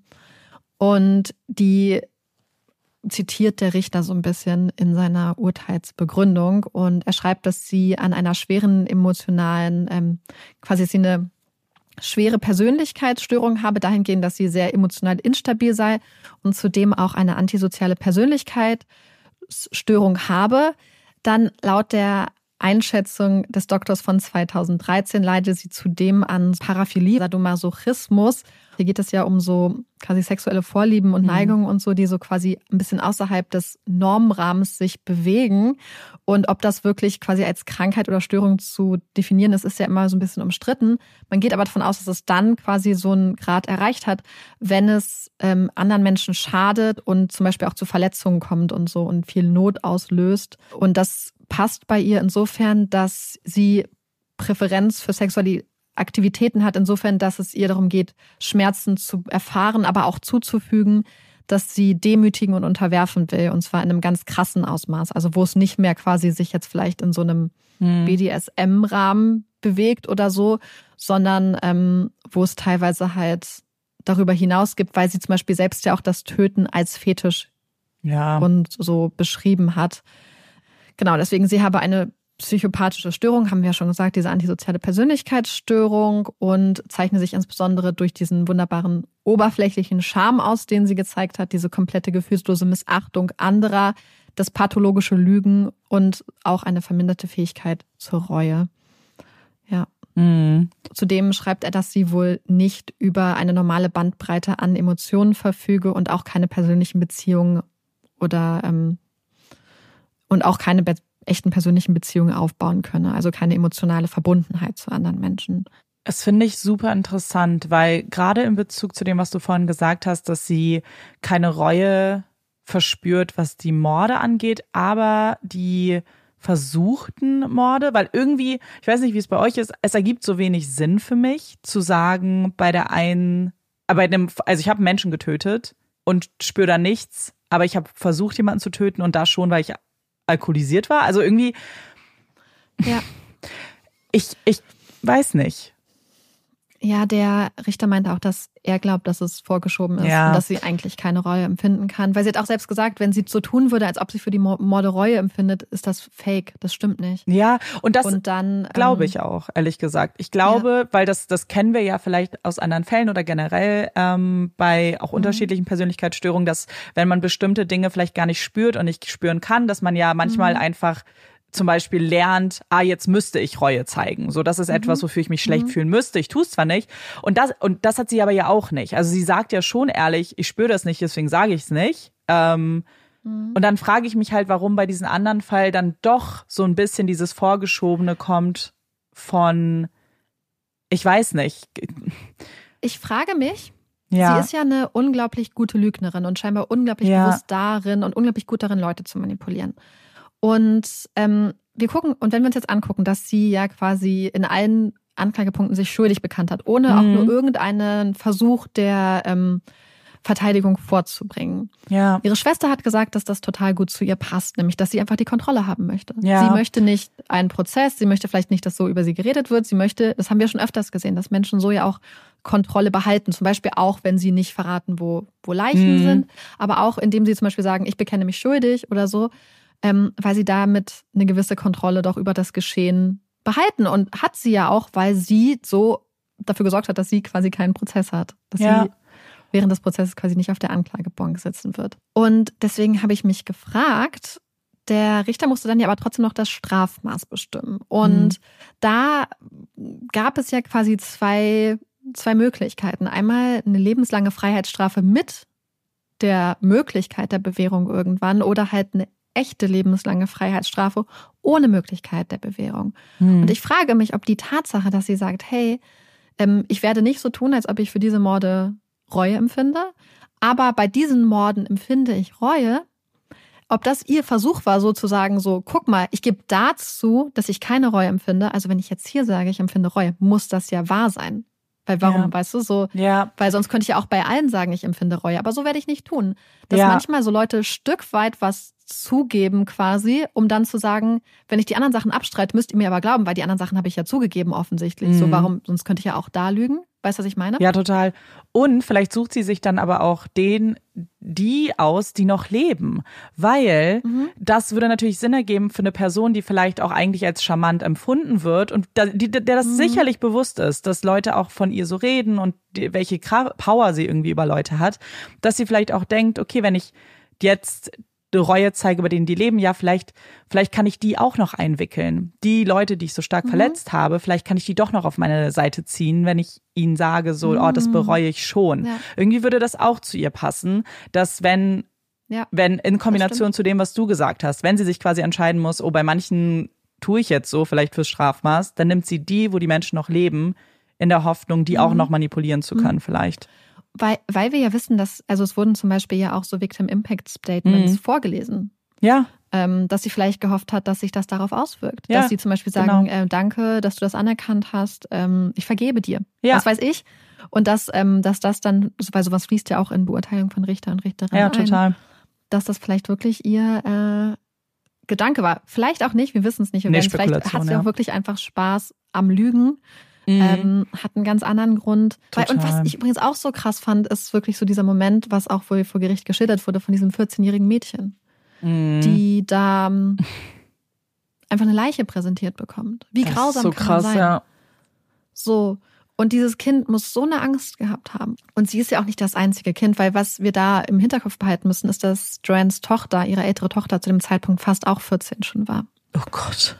Und was das Ganze, was sie gemacht hat, für ihre Kinder bedeutet, weil sie hat sich Jahre später geäußert, hat gesagt, dass das für sie damals so schlimm war, weil sie auf einmal oder sich ganz lange auch tatsächlich gefragt hat, ist das, was meine Mutter dazu gebracht hat, ist das auch in mir drinne? Ja. Bin ich so, so? Und sie meint, sie ist später zu der Erkenntnis gekommen, dass vielleicht Sachen von ihrer Mutter in ihr drinne sind, aber dass sie ein eigenständiger Mensch ist und dass sie Mhm. sowas nicht machen würde.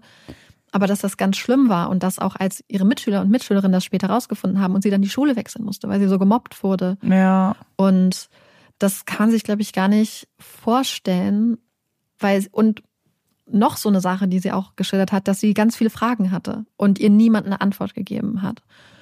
Und sie halt so viel wissen wollte und deswegen später auch Joanne im, im Gefängnis auch besucht hat und so, Mhm. aber dann auch zu dem ähm, Entschluss gekommen ist, dass ja, dass ihre Mutter halt wirklich keine Reue zeigt und wirklich Mhm. für den Rest ihres Lebens auch ins Gefängnis gehört. Ja. Naja, das sieht man, also man sieht schon an diesem Fall mal wieder, wie viele Betroffene und Opfer es gibt, die nicht auf den ersten Blick so klar sind, Ja. sondern die mitgerissen werden von der Tat einer Person. Und ich glaube, da ist die Familie, gerade Kinder, immer betroffen, ehrlich gesagt, weil ich glaube, anders als zum Beispiel ein, also die die Kinder und die Familien der, der gestorbenen Opfer zum Beispiel, jetzt hier der Mordopfer, die, für die ist das natürlich auch ganz schlimm und das würde ich niemals runterreden wollen. Aber ich glaube, dass die Kinder der Täter und Täterinnen ein große, der große Unterschied ist, dass die oftmals gar nicht mit ihrem Trauma unbedingt nach vorne treten können, weil sie möglicherweise dann eher mit Negativität überschüttet werden als Kind von jemandem, der so schlimme Ja. Taten begangen hat, wie du ja gerade gesagt hast, die gemobbt werden möglicherweise, die gar nicht unbedingt sich auch trauen, darüber zu reden, weil sie auf der in Anführungszeichen falschen Seite der dieser Geschichte stehen, auf der absolut. Seite, die die Tat begangen hat. Und ich glaube, das macht es dann für sie schwierig, sich vielleicht möglicherweise zu öffnen. Und ich glaube, das, was du gesagt hast oder was sie gesagt hat in dem Fall, dass man, das, ich glaube, das kann man sich auch sehr gut vorstellen, weil sich das bestimmt viele auch schon gefragt haben, die vielleicht auch Probleme irgendwie in familiären Beziehungen haben, sich zu fragen, so, oh, was habe ich von meinen Eltern mitbekommen? So bin ich genau wie meine Eltern. Oder ganz oft, wenn man selbst dann vielleicht ähm, zum Elternteil wird, zu sagen, oh, ich werde es anders machen. Also ich glaube, das ist sowas, was super normal ist, nur in einem viel kleineren, wahrscheinlich normaleren Ausmaß. Und wo die Antwort übrigens ist, wir alle nehmen was von unseren Eltern mit. Wir alle. Das ist ja komplett normal.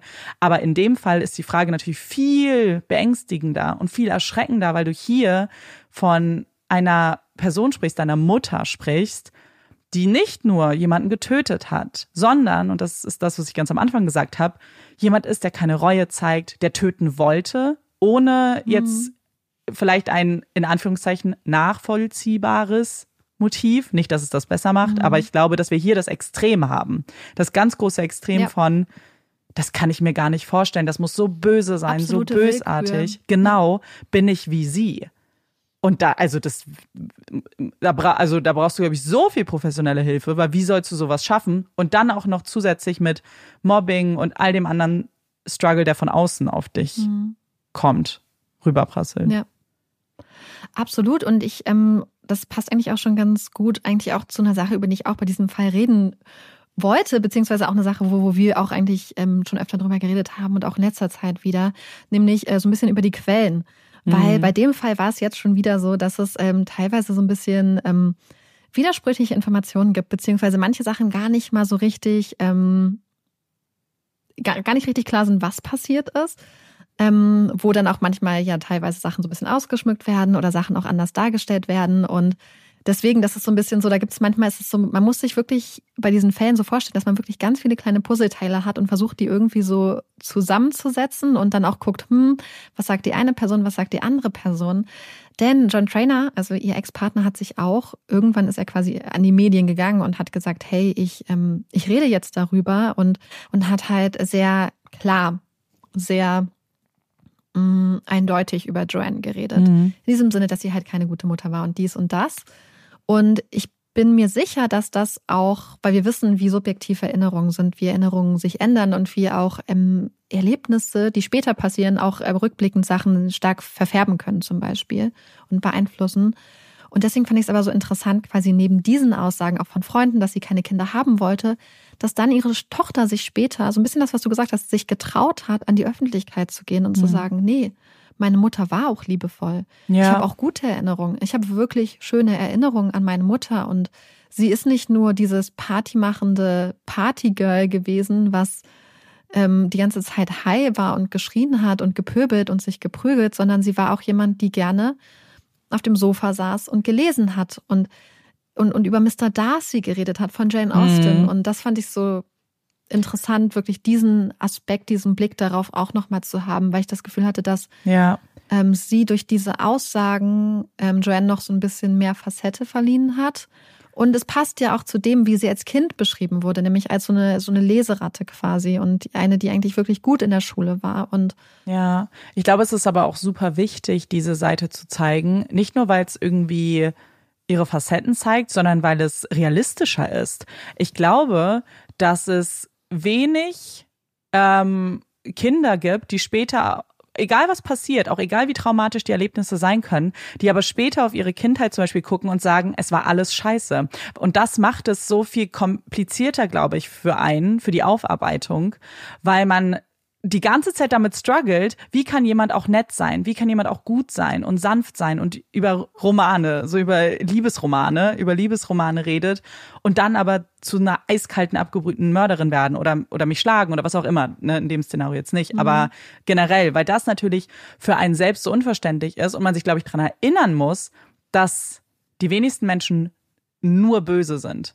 So, da ist oftmals irgendwas, was man selbst, vielleicht wäre es auch für andere gar nicht so positiv, wenn man andere Erfahrungen macht, aber für einen selbst waren das gute Zeiten und gute Erinnerungen. Und deswegen ist es wichtig, darüber zu sprechen, damit wir Ja. die, diese, das auch begreifen, dass Täter und Täterinnen halt nicht nur Mhm. böse sind. Und dass unsere Wahrnehmung über Täter und Täterinnen oft dadurch geprägt sind. Genau das, was du mich angesprochen hast, was Leute dann bereit sind, der Öffentlichkeit Ja. mitzuteilen. Ja, ja. und dass man sich im Zweifelsfall, zum Beispiel er jetzt gerade, äh, John Trainer, als Ex-Partner, vielleicht ist es wirklich einfacher, ein schwarz-weißes Bild zu malen, Mhm. als zu sagen, ja, aber wir hatten auch schöne Momente, weil dann gesagt wird, wie kannst du die, deine Beziehung zu dieser Frau ja. zum Beispiel romantisieren und so. Und vielleicht ist es dann einfacher, eine Person in, in nur einer Farbe zu malen oder zwei- 2D als in, in 3D zum Beispiel. Und weil das haben wir schon so oft gesehen, auch in anderen Fällen, wo dann im Nachhinein, es gibt manchmal diese Fälle, wo alle sagen, oh, ich kann es überhaupt nicht verstehen, so eine nette Person. Aber es Mhm. gibt auch die Fälle, gerade wenn es sehr, sehr brutale Fälle sind, wo viele Leute im Nachhinein sagen, ja, ich habe es immer gewusst. Ja. Die sind ganz schlimm und dass das die Wahrnehmung auch insofern beeinträchtigt, dass natürlich, wenn ich jetzt beispielsweise ein Fernsehprogramm zusammenstelle, mit wem rede ich? Mit Mhm. rede ich mit der Person, die sagt, ja, nö, war ganz durchschnittlich, kann ich mich jetzt nicht dran erinnern? Oder rede ich mit der einen Person und schneide vielleicht auch das rein, was skandalöser ist, wo die Mhm. Person gemein ist oder Sachen gemacht hat. Und, und ich glaube, da kommen so viele Sachen zusammen, dass ein Bild fast wirklich sehr verzerrt wird, Ja. weil ausgewählt wird, welche Aussagen zeigen wir. Und dann entscheidest du dich für die dramatischsten Aussagen. Gleichzeitig lässt du die anderen vielleicht weg. Und gleichzeitig bewerten Menschen Sachen, die vielleicht in der Vergangenheit passiert sind, rückblickend möglicherweise anders durch das Mhm. Wissen, was sie jetzt haben und bewerten das anders und tragen es auch anders vor. Und das meine ich jetzt gar nicht unbedingt spezifisch auf diesen Fall, sondern generell. Ja. Und ähm, ich glaube, das muss man irgendwie immer so, so im Kopf halten, weil es deswegen viel Nuance auch irgendwie weggeht. Total. Und, ähm, Ich glaube, das Ja. ist leider viel zu viel, gerade also im, im True Crime Bereich wahrscheinlich wie in keinem anderen, ähm, so doll davon profitiert, Nuancen wegzulassen, weil dann macht es jemanden noch schlimmer und noch grausamer. Und das ist, glaube ich, wirklich gefährlich in dem Sinne auch, dass wir alle dadurch ein verzerrtes Blick, äh, einen verzerrten Blick darauf haben und immer denken, oh, es ist halt das, das böse Monster in Anführungszeichen, vor dem wir Angst haben müssen und nicht die Person, die besonders charismatisch ist, die nett ist, die auch lieb Mhm. sein kann und dass die Nuance halt super wichtig ist und ich glaube genau das, was du gesagt hast. Ich verstehe aber auch jeden, der als Individualperson, nicht als jetzt irgendwie Person, die das im großen Format irgendwie aufbereitet, ähm, sich lieber für den einfachen Weg entscheidet und lieber für sich selber möchte, weißt du was, ich fand das alles schlimm mit ihr. Ich fand das alles. Ja. Das ist, das kann für einen selber auch einfach leichter sein, weil sich damit auseinanderzusetzen mit den Gefühlen, dass es möglicherweise nicht so war, dieses Hin und Hergerissen sein, ist sehr anstrengend. Das ist sehr anstrengend für den Körper. Und ich glaube, dass es manchmal leichter sein kann, das wegzulöschen, die guten Erinnerungen, einfach zu sagen, nö, für mich war alles doof ähm, und schlimm und belastend. Und so gehe ich damit um. Und das ist auch okay, als finde ich, als Person. Mhm. Ich finde, man hat keinen, wir alle haben ja gar keinen Anspruch darauf, dass jeder uns auch von allem erzählt. Ähm, aber wenn es da ist, wenn zum Beispiel ihre, es Menschen gibt wie ihre Tochter, die das bereitstellen, finde ich es auch wichtig, das zu teilen. Mhm.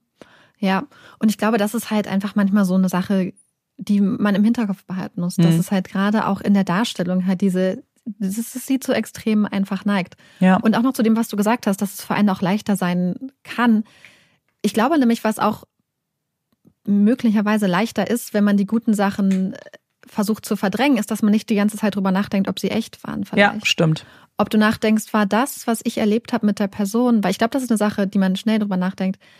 War die Person jetzt wirklich nett oder war es so quasi Lovebombing zum Beispiel bei einer Mm. Person, die Leute jetzt manipuliert? War die Person jetzt wirklich nett? War das jetzt ein wirklicher Moment, wo wir eine Connection hatten? Oder wollte Joanne zum Beispiel äh, mich gerade nur auf ihre Seite ziehen? So, Ja, stimmt. so, du fängst vielleicht an, dann alles so ein bisschen zu hinterfragen.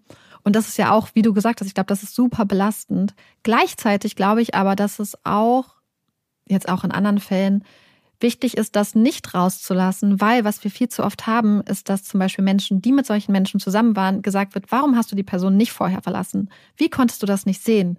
Und wenn man dann diese Nuancen zulässt, nämlich dass sie durchaus eine liebevolle Mutter Ja. war, dass sie durchaus ähm, so sein konnte, dass und, und auch diese Taktiken weiß, wie zum Beispiel Menschen in Beziehungen manipuliert werden etc., dass man dann vielleicht auch als Gesellschaft mehr Verständnis dafür hat, wie wieso das nicht so einfach ist zum Beispiel Mhm. und dass es halt eben nicht schwarz-weiß ist so ja, und voll. dass das auch eine Wahrheit ist, die dazu gehört, weil diese Situationen so unglaublich komplex einfach sind. Mhm. Und ich glaube, das sehen wir hier auch. Ähm, Joanne hat übrigens auch im Gefängnis immer wieder unter Beweis gestellt, dass sie nicht ganz ungefährlich ist. Auch weitergehend, so hatte man zum Beispiel, beziehungsweise so ist zum Beispiel dann, es muss noch, glaube ich, zwischen Festnahme und Urteilsverkündung gewesen sein. Da ging es los, dass rausgekommen ist, dass es einen Ausbruchsplan von ihr und zwei Mitgefangenen gab, und zwei Mitinsassinnen, die geplant hatten, eine Gefängnisaufseherin, sage ich mal, ähm, zu töten oder schwer zu verletzen und dann den Finger zu nehmen, um das biometrische Oh. System des Gefängnisses zu überlisten. Und zudem wurden auch solche Aufzeichnungen mit so einem verschriftlichten Plan bei ihr in der Zelle gefunden, Mhm. woraufhin sie dann ziemlich lange in Einzelhaft verlegt wurde und unter besondere Aufsicht gestellt wurde, wogegen sie dann quasi mit ihren Richter, ähm, mit ihren Anwälten nochmal äh, Beschwerde eingelegt hat und dagegen geklagt hat, aber keinen Erfolg hatte. Mhm. Ja, es gibt, äh, glaube ich, man kann, glaube ich, super viel insgesamt darüber reden und mhm. ich bin total gespannt, was auch eure Gedanken sind, weil es ja jetzt, glaube ich, mit einer der berühmtesten Fälle irgendwie aus England ist, den mhm. ich auch schon so lange eigentlich immer so im Hinterkopf hatte, dass ich den mal machen möchte. Und ähm, ja, bin gespannt, was eure Gedanken dazu sind und eure Einschätzungen. Ja, schreibt ja. es uns auf jeden Fall. Ich bin auch äh, sehr gespannt. Danke, dass du uns den Fall mitgebracht hast. Und bevor es jetzt mit der Puppy Break weitergeht, kommt kurz noch ein bisschen Werbung. Amanda und ich waren ja die letzten Wochen ziemlich viel unterwegs mit der Tour und dann kommt man ganz oft abends irgendwie nach Hause oder man kommt nach Hause und ist total müde und der Kühlschrank ist leer und man kann vielleicht auch gar nichts mehr bestellen. Und das Every Foods wirklich der perfekte Partner. Die haben nämlich vegane Tiefkühlgerichte, die man sich einfach schnell in die Pfanne oder den Backofen packen kann. Mein absolutes Lieblingsgericht aktuell ist Basmati Buzz. Das ist mit Linsen und Blumenkohl und passend zum Herbst Kürbis. Ja, und mein Lieblingsgericht ist unter anderem Naked Taco. Das ist so eine Tex-Mex Reisbowl, würde ich mal sagen, mit Bohnen, Tomaten und Mais. Und die finde ich super, super lecker. So wie übrigens auch ganz viele andere Gerichte. Es sind nämlich über 30 abwechslungsreiche Gerichte, zwischen denen ihr euch entscheiden könnt. Und wie Marike schon gesagt hat, das geht unfassbar schnell. Ihr bereitet das innerhalb von 10 Minuten zu, habt dann eine super leckere, vegane, ausgewogene Mahlzeit. Und ich freue mich wirklich jedes Mal darüber, wenn ich in meinen Tiefkühlschrank gucke und da eine Box finde, weil ich weiß, okay, jetzt habe ich gleich leckeres, warmes Essen. Und wenn ihr auch Lust habt, bei Every Foods einmal zu bestellen, dann können wir euch unseren Code Puppies ans Herz legen. Mit unserem Code Puppies bekommt ihr nämlich 20% auf eure erste Abo-Bestellung mit mehr als sechs Gerichten. Und die Abos sind super praktisch. Sie sind nämlich super flexibel, jederzeit kündbar und ja, machen euch das Leben auf jeden Fall leichter. Und den Code und auch unseren persönlichen Link, mit dem alles noch einfacher geht, findet ihr wie immer in unseren Show Notes und auch in unserem Linktree. Und das war's auch schon mit unserer Werbung. Schön, dass ihr noch da seid. Und damit wir jetzt aber vielleicht ein kleines bisschen durchatmen können, kommt hier unsere Puppy Break. Yay!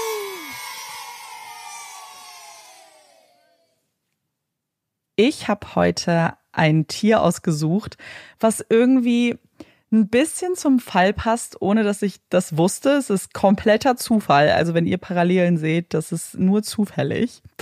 Und zwar geht es heute um Gottesanbeterinnen. Und vielleicht wisst ihr jetzt, was ich meine. Denn ich glaube, einer der bekanntesten Fakten über Gottesanbeterinnen ist, dass diese, die Weibchen, manchmal ihre männlichen Geschlechtspartner nach dem Paarungsakt auffressen, damit töten.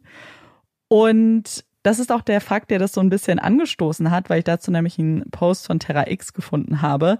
Und da fand ich es nämlich noch ein bisschen interessant ausformuliert, weil ich kannte nur das, so relativ banal erzählt. Und es ist aber wohl so, dass es nicht so häufig passiert, wie ich es mir, glaube ich, vorgestellt habe und gar also nicht so regelmäßig passiert, sondern die Männchen achten eigentlich schon darauf, dass die weiblichen Gottesanbeterinnen nicht hungrig sind, wenn sie sich zur Paarung treffen, damit die Gefahr nicht ganz so groß ist. Aber manchmal ist das gar nicht so einfach für die Männchen zu überprüfen. Denn wenn die Weibchen sehr hungrig sind und der Magen der Weibchen knurrt, dann produzieren sie auch besonders viele Sexuallockstoffe in diesem Zeitraum.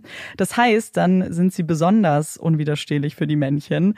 Und dann passiert es leider doch häufiger, dass diese dann nach der Paarung gegessen werden. Das machen die übrigens, damit sie nochmal richtig viel Proteine aufnehmen, weil der Prozess natürlich dann die Eier zu legen und so weiter und den Nachwuchs äh, ja, zu zeugen sehr anstrengend für den Körper ist und dass das nochmal ein bisschen Energie gibt. Und als ich dann über Gottesanbeterin noch so ein bisschen äh, mehr mich belesen habe, bin ich auf eine Sache gestoßen, die ich auch total spannend fand. Und zwar gibt es Gottesanbeterinnen auch in Deutschland. Zum ersten Mal wurden diese nämlich 1998 in Berlin gesehen. Ich weiß nicht, ob du das wusstest. Im Berliner Stadtteil Schöneberg übrigens, für die, die es ganz, ganz genau interessiert. Und dann kurze Zeit später hatte man dann auch erste Sichtungen gemeldet in Sachsen, in Sachsen-Anhalt und in Brandenburg in den nächsten Jahren. Und bis heute ist es übrigens so, dass man immer noch versucht, genau klar zu machen, wo es Gottesanbeterinnen in Deutschland gibt, wie die sich verbreitet haben könnten. Und deswegen soll man Sichtungen unbedingt melden. Also wenn ihr eine Gottesanbeterin seht, dann muss die gemeldet werden. Das könnt ihr zum Beispiel über die App der Nabu machen. Die haben das wohl auch so eingerichtet, dass es dann extra noch Fotos gibt von Gottesanbeterinnen und anderen Insekten, die denen ähnlich sehen, damit es keine Verwechslung gibt. Und dann könnt ihr die Sichtung melden und dann tragt ihr so ein bisschen zur Forschung bei, damit man prüfen kann, wo es jetzt überall schon Gottesanbeterinnen gibt. Ja, könnt uns gerne schreiben, ob ihr schon mal eine Gottesanbeterin Ja, gesehen habt. ich nicht. In Deutschland. Ich auch nicht. Ich, ich glaube nicht. Nicht, dass ich wüsste. Aber ich frage mich auch, ob ich das, also ich bin jetzt kein Mensch, der so irgendwie auch wirklich hinguckt, ehrlich gesagt, so in meine sind grün. Ja, gut, dann hättest du es gesehen, weil ich glaube, ich, meine Chancen sind sehr gering, dass die einfach so auf dem Gehweg sitzt und ich da hingucke Ja. zufällig. Vielleicht muss ich meine Augen einfach ein bisschen mehr öffnen Ja. für Gottesanbeterinnen. Weil ich fände das schon cool. Ich finde die schon ein bisschen cool, muss ich sagen. Generell einfach, wie Ja. sie aussehen und so. Und das war's mit der Puppy Break. Dann kommen wir zu unseren Empfehlungen. Hast du eine Empfehlung für uns? Ja, ich habe eine Empfehlung und zwar ein Horrorfilm aus Australien. Ähm, und zwar Talk to Me, den könnt ihr aktuell auch im Kino gucken. Der ist richtig, richtig gut. Es geht ähm, so ein bisschen paranormal und geht um Jugendliche, die so eine Handkeramik oder Statue haben. Und wenn man die anfasst und Talk to Me sagt, dann kann man quasi mit dem Jenseits oder beziehungsweise mit, nicht mit dem Jenseits, mit Toten kommunizieren. Und die Jugendlichen benutzen das erst so ein bisschen als Partytrick und dann läuft das Ganze aus dem Ruder und zwar komplett. Und ähm, ja, ich wusste gar nichts, als wir den geguckt haben und war dann total überrascht. Bei IMDb hat der Film auch eine 7,2, also für einen Horrorfilm eine sehr, sehr, sehr solide Bewertung. Ja, und ähm, ab November meinte Amanda, kann man den auch, ab dem 9. November kann man den auch bei Amazon gucken. Ja, habe ich gerade gefunden. Also- habe mich gleich losgegoogelt, wann man Ja. den vielleicht streamen kann. Ich sehe gerade, dass der bei der Berlinale war dieses Jahr. Kann das sein? Oh, ja. Oder verwechsel ich den? Nee, das ist der. kann, passt, Mm. passt zu der Art von Film. Miranda Otto spielt auch Ja. mit für alle Herr der Ringe, Schrägstrich, Sabrina-Fans. Also für mich ist das ja auch ein Selling Point. ja, kann es auf jeden Fall voll empfehlen. Ja, Es ist, ist aber wirklich, ähm, ich fand es schon sehr brutal, muss ich noch dazu sagen. Mhm. Okay, aber das, ja, finde ich äh, interessant auf jeden Fall. Gerade wenn, also ich glaube, was ich jetzt gerade geguckt habe, man kann den dann kaufen am 9. Ähm, das finde ich aber sehr spannend. Weil jetzt ist ja auch so, ich meine, in einer Woche ist Halloween, danach ist ja auch Spooky noch. Ich finde immer, wenn es dunkel ist, ist einfach Spooky Season. Für mich ist nicht nur Oktober Spooky Season, sondern Winter ist für mich Spooky Season. Weil es einfach Ja. dunkel ist und kühl. Und dann will ich immer alles, was so ein bisschen gruselig ist. Das klingt sehr spannend. Meine Empfehlung ist ein Buch, was ich jetzt gerade als Hörbuch frisch beendet habe gestern Abend und ich wusste sofort, okay, das, ich muss euch das unbedingt empfehlen, weil es auch mit einer anderen Empfehlung von mir zu tun hat. Ähm, und zwar ist das ein Buch von John Mars und ich habe ja schon mal The One hier empfohlen und jetzt habe ich The Marriage Act gehört und ich bin jetzt, glaube ich, einfach riesiger John Mars-Fan. Ich bin so, ich, ich hatte das nach dem ersten Buch gar nicht so doll auf dem Schirm, dass er auch noch so andere Sachen geschrieben hat, die in die Richtung gingen. Bei The One ging es ja um so eine Dating-App, bei der man irgendwie gematcht wird durch seine DNA und den perfekten Partner, die perfekte Partnerin anhand der DNA irgendwie ausfindig machen kann. Und es ist so ein bisschen halt futuristisch, dystopisch. Und ich, ich wusste halt, wie gesagt, nicht, dass er auch andere Sachen geschrieben hat, die in die Richtung gehen. Und jetzt habe ich einfach so The Marriage Act angefangen. Und da, das ist halt genau derselbe Vibe. Es ist so ein bisschen die Entwicklung. Wir sind immer noch in derselben Welt, in der auch manchmal über diese App und DNA-App noch gesprochen wird. Das fand ich ganz witzig. Aber diesmal ähm, gehen wir noch ein Stückchen weiter. Und die Regierung hat jetzt ein, ein Marriage Act verabschiedet, in dem man seine Ehe upgraden kann. Also seine regulär getätigte Ehe. Und wenn man das tut, dann kriegt man so ganz viele Benefits. Also man kriegt eine bessere Man kriegt ähm, mehr Geld, man kann auch bestimmte Häuser nur kaufen, wenn man diesen Act unterschrieben hat. Und was das aber auch tut, ist eben die Ehe zu überwachen und besser zu machen, in Anführungszeichen. Also man hat so ein kleines Gerät in der Wohnung und das äh, hört alles mit. Und wenn die Ehe dann vielleicht nicht mehr ganz so gut läuft, dann wird man auch hochgestuft und muss dann mit so einem Berater arbeiten, der einem dann wieder helfen soll, auf den rechten Weg zu kommen. Ich weiß nicht, wie sich das für euch anklingt. Für mich ist das der absolute Horror. Ich finde, das klingt ganz schlimm. Ähm, und die, aber die Welt ist halt super spannend. Und in diesem Buch ist es wieder so, dass wir das aus unterschiedlichen Perspektiven wahrnehmen und jeder hat irgendwie eine andere Beziehung zu diesem Marriage Act.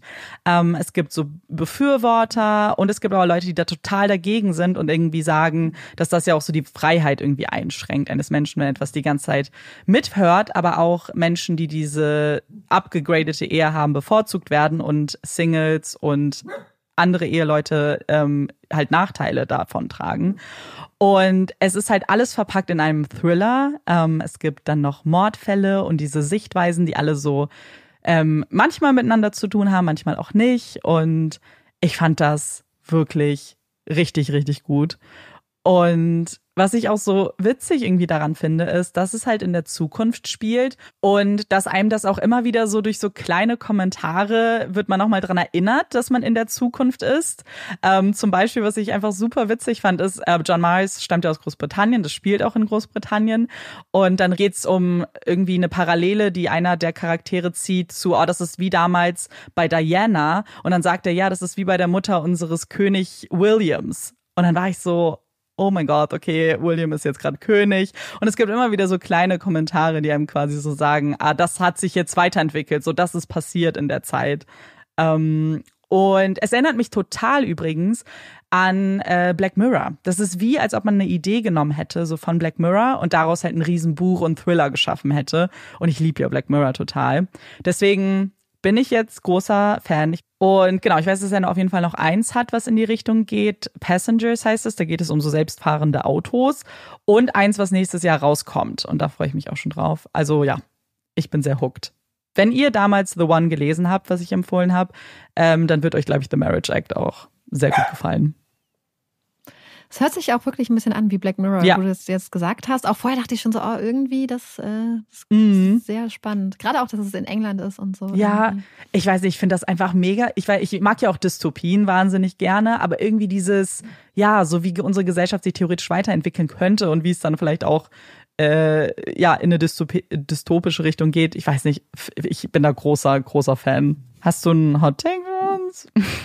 Nee. Ich auch nicht. Ich würde sagen, dass wir ähm, statt Hotel ganz kurz über Hamburg reden. Können wir gern machen, ja.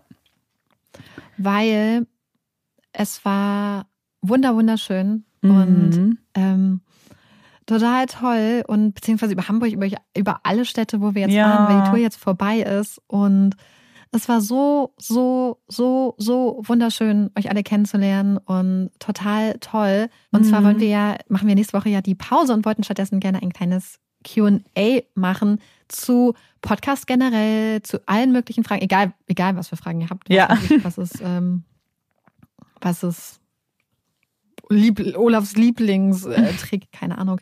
Äh, vor allem aber auch zur Tour. Und ähm, ja, da habe ich so richtig Lust drauf, weil mhm. es war mhm. so krass, euch alle kennenzulernen und ähm, ja. so toll einfach. Ich kann es immer noch kaum in Worte fassen, weil es irgendwie nach, nach, nach fast vier Jahren Podcast so krass war, einfach mal all die Leute, euch alle einfach so in, in Räumen ja. zu sehen und ähm, mit euch zu quatschen und ja, Traum. Ja, es ist halt wirklich, also es ist jetzt auch so darauf zurückzublicken, weil jetzt die letzte Show war irgendwie auch ähm, ja, es, ist, es erfüllt einen mit so viel schönen Erinnerungen und irgendwie hat man äh, jetzt fast so ein bisschen, sag mal, Blut geleckt, ja, ne? So, weil ja. es halt einfach so ein anderes Level ist, mit euch auch zu so zusammen zu sein und das ist uns in Hamburg ganz besonders aufgefallen. In den anderen Städten war es auch schon so, aber Hamburg war noch mal ganz extrem, weil es sich wirklich angefühlt hat, als ob wir den Fall so zusammen besprechen. So manchmal wo mhm. hat jemand, habt ihr mitgeredet auch einfach und das war irgendwie, also wir haben natürlich ja. Sachen auch eingebaut, ähm, aber auch manchmal einfach so und das war irgendwie so cool, weil ja. das ja so die Grundidee war irgendwie von dem, wie wir es damals im Podcast so äh, ins Leben gerufen haben so und dachten, oh, wie, wie zusammensitzen, über ein Mhm. Thema reden, was einen irgendwie fasziniert und interessiert. Und in einer coolen Location, wo es, wo man, wo es sich auch so anfühlt, als ob man irgendwie so beisammen ist Mhm. und nicht einfach eine klassische Show-Show. Und ja, ich glaube, das ist so das Gefühl, Und- was ich mitgenommen habe auch. Was wir jetzt auch ganz kurz sagen können, ist schon mal tausend Dank an alle, die da waren Mhm. und dass niemand gespoilert hat, soweit wir es Ja, haben. Ey, wirklich. Überhaupt nicht. Ja. Also tausend Dank. Wir hatten wirklich richtig Angst Mhm. ähm, und waren einfach nur so happy, Ja. dass alle das so mit direkt gecheckt haben und freuen uns jetzt auf ähm, vielleicht den einen oder anderen. Ähm, Jetzt können wir spoilern. ja, weil wir haben jetzt nämlich auch ein paar Sachen, die wir ähm, die letzten Wochen nicht mit euch teilen konnten, Ja. weil die Tour am Laufen war, die wir jetzt teilen können. Ja, Unter anderem ähm, vielleicht eventuell ja die ein oder andere entspannende Entdeckung. Total. Ja, es war sehr, sehr cool. Deswegen danke an Hamburg, danke an alle anderen, die da waren. Das war wirklich eine sehr, sehr coole erste Tour. Und wir freuen uns auf jeden Fall über eure Fragen zum QA. Da können wir halt nochmal wirklich ausführlich über alles reden, ähm, damit das jetzt hier vielleicht auch nicht den Rahmen sprengt. Und ja, guckt also, wenn ihr uns nicht bei Instagram folgt, einfach mal bei Instagram vorbei. Ähm, folgt uns sehr, sehr gerne. Und dann kriegt ihr das auch mit, wenn der Fragensticker online ist. Oder schreibt es unter diese Folge. Könnt ihr auch machen. Schreibt uns gleich eine Nachricht, geht auch. Wie So, ihr mögt. genau. Cool. Ja, Dann ja. denkt dran, nächste Woche sehen wir uns nicht, also hören wir uns nicht. Mhm. Dann die Woche drauf aber wieder. Und wir hoffen, euch hat diese Folge gefallen und wir hören uns dann wieder. Ich bin Amanda Ich bin Marike. und das ist Puppies in Crime. Tschüss.